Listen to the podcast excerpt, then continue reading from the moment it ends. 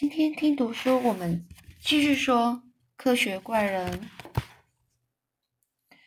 今天要章听讲的章节是来自家乡的信件。克莱佛呢，将我表妹伊丽莎白寄来的信放到我的手中。我打开信，我开始读。我最亲爱的表哥，我听说你生病了，而且病得很重。这算能使得克莱佛不断的寄信说明你的情况。我还是没办法放心呐。虽然你无法拿笔写信，但是我们需要你写一些信，告诉我们你的状况。那我们可以就是呃，那我们就是对不会那么担心你。呃，姨丈啊，因为我的劝阻而无法前去英格尔施塔特去探望你，探望你。这我也为自己无法前往而感到非常的难过。不过现在都过去了。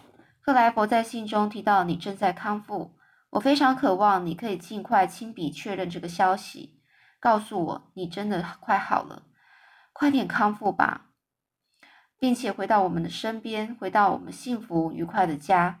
你的父亲很好，他想要见你是因为想确定你是否很好，如此就不会有任何的牵挂。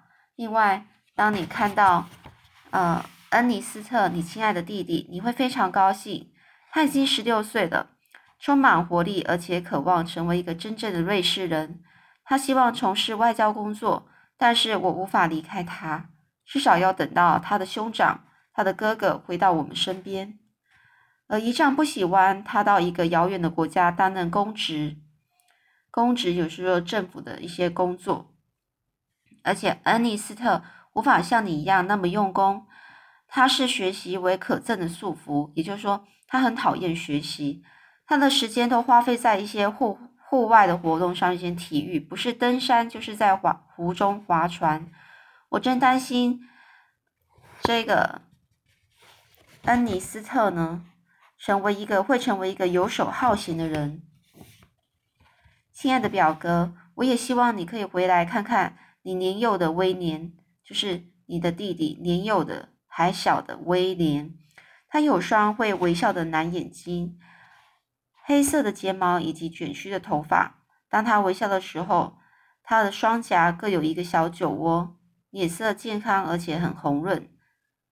他而且另外他已经有有一两位小妻子了，这我也不太懂小妻子是什么意思。亲爱的表哥，写着写着，我精神好多了。在我话说完之前，我又开始，但是在我话说完之前呢，我又开始感到感觉到不安了。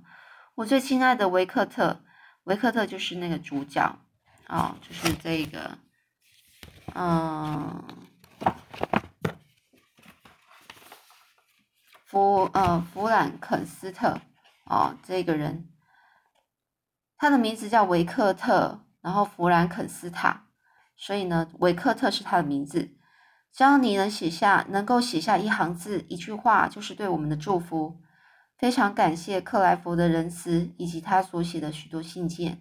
我们衷心的感谢。再见，我的表哥，照顾你自己。还有，我请求你写信给我们吧，伊丽莎白·拉凡塞。读完这个伊丽莎白的来信之后，我我呼喊着。我亲爱亲爱的伊丽莎白呀，我会立刻回信干让你们觉得安心的。而自从那个怪物诞生的夜晚，我对自然哲学这名称就感到非常的厌恶。现在看到那些化学仪器，也让我感觉非常紧张不安。克莱佛发现了这一点，虽然所以啊，他将所有器材都搬离了，也帮我换了房间。因为他察觉到我不喜欢那些实验用的房子房间，而克莱佛追寻的文学与我所从事的非常的不同，截然不同啊，就是完全不一样。他到大学是计划让自己成为完美的东方语文大师，他非常喜欢波斯文、阿拉伯文以及梵语等语文的等等这些语言，能够与我的朋友成为同学，让我如释重负。哦，因为他就不用还要花时间去，呃，面对其他的人嘛，所以他觉得没有那么大压力。我以我同时呢，也在东方文学家的作品中找到了一些安慰。阅读这些著作的时候，就好像被温暖的太阳与玫瑰花包围着。夏天就这样过去了。我原定要在秋天的末端，就是在快冬天的时候返回我的家乡日内瓦，但是这个旅程因为一些事情频频遭到延迟，延迟，直到冬天已经来了，霜雪使马路无法通行，旅途呢只好再度延迟到呃下一年的春天。我是多么渴望回到家乡，见见我钟爱的家人和朋友啊！五月的时候，克莱佛建议我在英格尔施塔特的周围进行一趟一趟徒步的旅行。徒步就是走路，走路的方式的旅行。妻子对这个居住这么久的地方道别。我接受了这个提议，而克莱佛一直是我最喜欢的旅伴。我们旅行了两个星期，而这清爽的空气、途中的自然风景以及朋友间的谈话，让我获得非常多力量。力量。以前呢，以前的研究隔绝了我跟朋友之间来往的机会，让我变得不爱交际应酬。但是现在我重新喜欢上自然风貌以及小孩的笑颜、小孩的笑容啊！平静的天空以及清脆的田野，就能够让我满满心的欢狂喜。春天的花朵在围篱围篱里盛开，那些属于夏天的花朵也已经。含苞待放，去年的那些压迫感已经不见了。旅行的这段期间，克莱佛的才智让人惊叹啊！他的画中充满想象力，常常模仿波斯以及阿拉伯作家，自行创造出呃富有奇幻、奇妙幻想以及热情的故事。有时会重复朗诵着我最喜欢的诗歌，或是运用一些方法。让我加入他的争辩，让我加入他的争辩，意思说跟他一起谈话，呃，谈论某件主题。但是我们当我们回到住所时，我发现父亲寄来了一封信件，里面写着：“我亲爱的维克特，也许你正不耐烦的等着确定能返乡的信件。不耐烦的，就是非常急的哦。”等着确定能够回去乡下的信。我一开始只想要写几行字，只是为了提到我希望你回家的日子。但那将是，如果那回家的日子有可能是将是一种残酷。当你期待着幸福温暖的时候，我的儿子啊，结果却是相反的。你看到将会是泪水跟悲伤。我能够想象你现在有多么惊讶。我该如何去？告诉你，解释我们的不幸呢？该如何将这悲痛的消息传传达给我那离家已久的儿子呢？我希望这么说能使你准备好接受这个消息，但是我知道无论如何都是不可能的。就算现在的你眼光正看过所有看到这几几个字里行间，寻找着那可怕消息的字句。我要跟你说的是，威廉死了。那个可爱的孩子，他的微笑让我感到温暖、开心。他是那么的温和，又那么天真。维克特，他的死是被谋杀的。我没办法试图安慰你，但是我会简单的跟你大概描述一下事情的经过。上个星期四，我的外孙女、外甥女、外甥女、外甥女就是。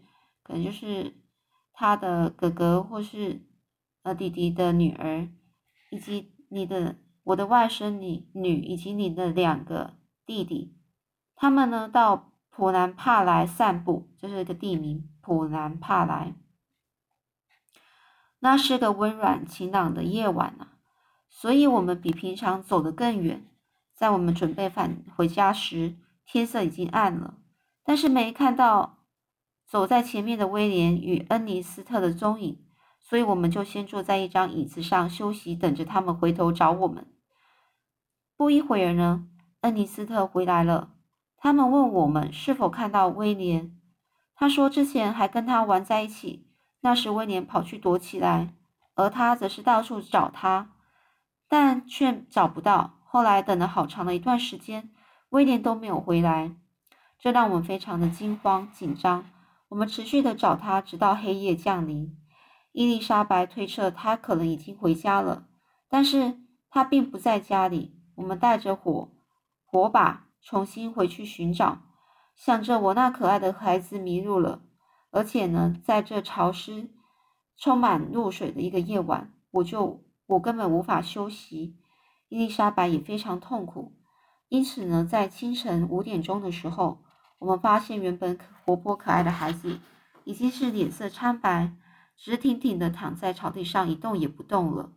他的脖子上还留有凶凶手的指印。就算我试图阻止伊丽莎白，但是她仍然坚持进入停放遗体的房间，而且呢，开始检查威廉的脖子。于是后来，伊丽莎白她晕倒了，昏倒了。等她在醒来之后，只是不断的哭泣跟叹气。到目前为止，我们都没有办法找出凶手。尽管我们不曾松懈，努力的寻找凶手，但是我心爱的威廉怎么样都回不来了。回来吧，我最亲爱的维克特，只有你能够安慰伊丽莎白。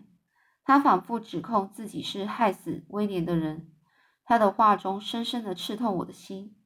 我的儿子，你亲爱的母亲，唉，维克特，感谢上帝没有让你的母亲活的活到。可以目睹，就是亲眼目睹、亲眼看到他自己最小、最亲爱的孩子遭遇到残忍、悲惨的死亡。回来吧，维克特，不要再徘徊在复仇的思维里，不要再徘徊，就是不要再去想那些要要去报仇的的的想法。请请带着平静仁慈的情的心回来，那将能够治愈。而不是加剧我们心灵的创伤，哦，就请他带着这平静仁慈的心，然后来治，回来治，来回来去，呃，去治疗他们自己，他们那些人啊，本人心灵的那些受伤的心，带着你的仁慈，而不是对敌人的憎恨回来吧。就是希他爸爸希望呢，他带着那平静而且仁慈的心回来，然后去安慰他们其他的人。然后不要带着报要跟敌人报仇的心回来。你悲痛的父亲阿尔冯斯·弗兰坦·弗兰肯斯坦，好，这是他父亲写的。克莱佛注意到我读信时的表情从非常开心转到变成了非常绝望。我将那封信扔在桌上，双手盖掩着掩面，就是。嗯，双手呢，就是呃盖着我的脸，哦，就是整个就是遮住了我的脸。克莱佛大叫着：“我亲爱的朋友啊，发生什么事了？”我指着那封信，那个极度不安的，并且极度不安的在房子里面开始来回的走动。当克莱佛看完信之后，他的双眼涌出了泪水。他说：“唉，我无法安慰你，我的朋友。”你无法挽回这个不幸啊，就是你没办法去阻止这个不幸、不幸的事情。你打算要怎么做呢？我就跟他说，我想要立刻回到日日内瓦，瑞士日内瓦。跟我来吧，克莱佛，去安排一些马匹，我们赶快回去吧。而在步行途中呢，克莱佛试图说出一些安慰的话，但他只能够表示衷心的慰问。他说：“可怜的威廉。”这非常纯真可爱的孩子，他现在与他的天使母亲，他的母亲啊，就是去世的母亲在一起了。所有曾经因为他而感到温暖的人啊，一定都为他哭泣。是怎么样残酷的凶手呢？竟可以杀死这幸福天真的的幼小的呃小孩？可怜的小家伙，唯一能够安感到安慰的事，就是他已经安息了，这些痛苦已经结束了，永远结束了。一块草地将覆盖他的身体，威廉他再也不会痛了。克莱佛说的这些话，深深的烙印在我心中，烙印就深深的让我记在心里面。之后，每当我一个人的时候，当我独处时，我都会想起这些话。之后呢，我坐上马车，充满了匆匆忙忙的跟他道别了。眼前开始浮现六年前离开家乡时的景色。途中因为无法承受内心的悲痛，我在诺桑这个地地方呢停留了两天。我开始看着湖泊，湖水是宁静的，四周也都是寂静的。这个覆盖雪的山脉，自然风景都没都从来没有改变。沿着湖畔的马路，在接近家乡时变窄了。我看见熟悉的侏罗山脉以及白朗峰闪亮的峰顶，我就像小孩一样哭着：“亲爱的山脉呀，美丽的湖泊啊，你们是如何欢迎你们归来的游子呢？游子就是长期在外面而没有回家的孩子。你们的峰顶是清晰的，天空跟湖泊都是湛蓝宁静的。这是安慰我，还是嘲笑我的不幸呢？”我的家乡，我钟爱的家乡啊！有谁能够明白我再度看见那溪流、那山脉的激动？谁能够明白我看见那活泼的喜悦呢？那后来故事又是怎么样呢？我们下次再继续说喽。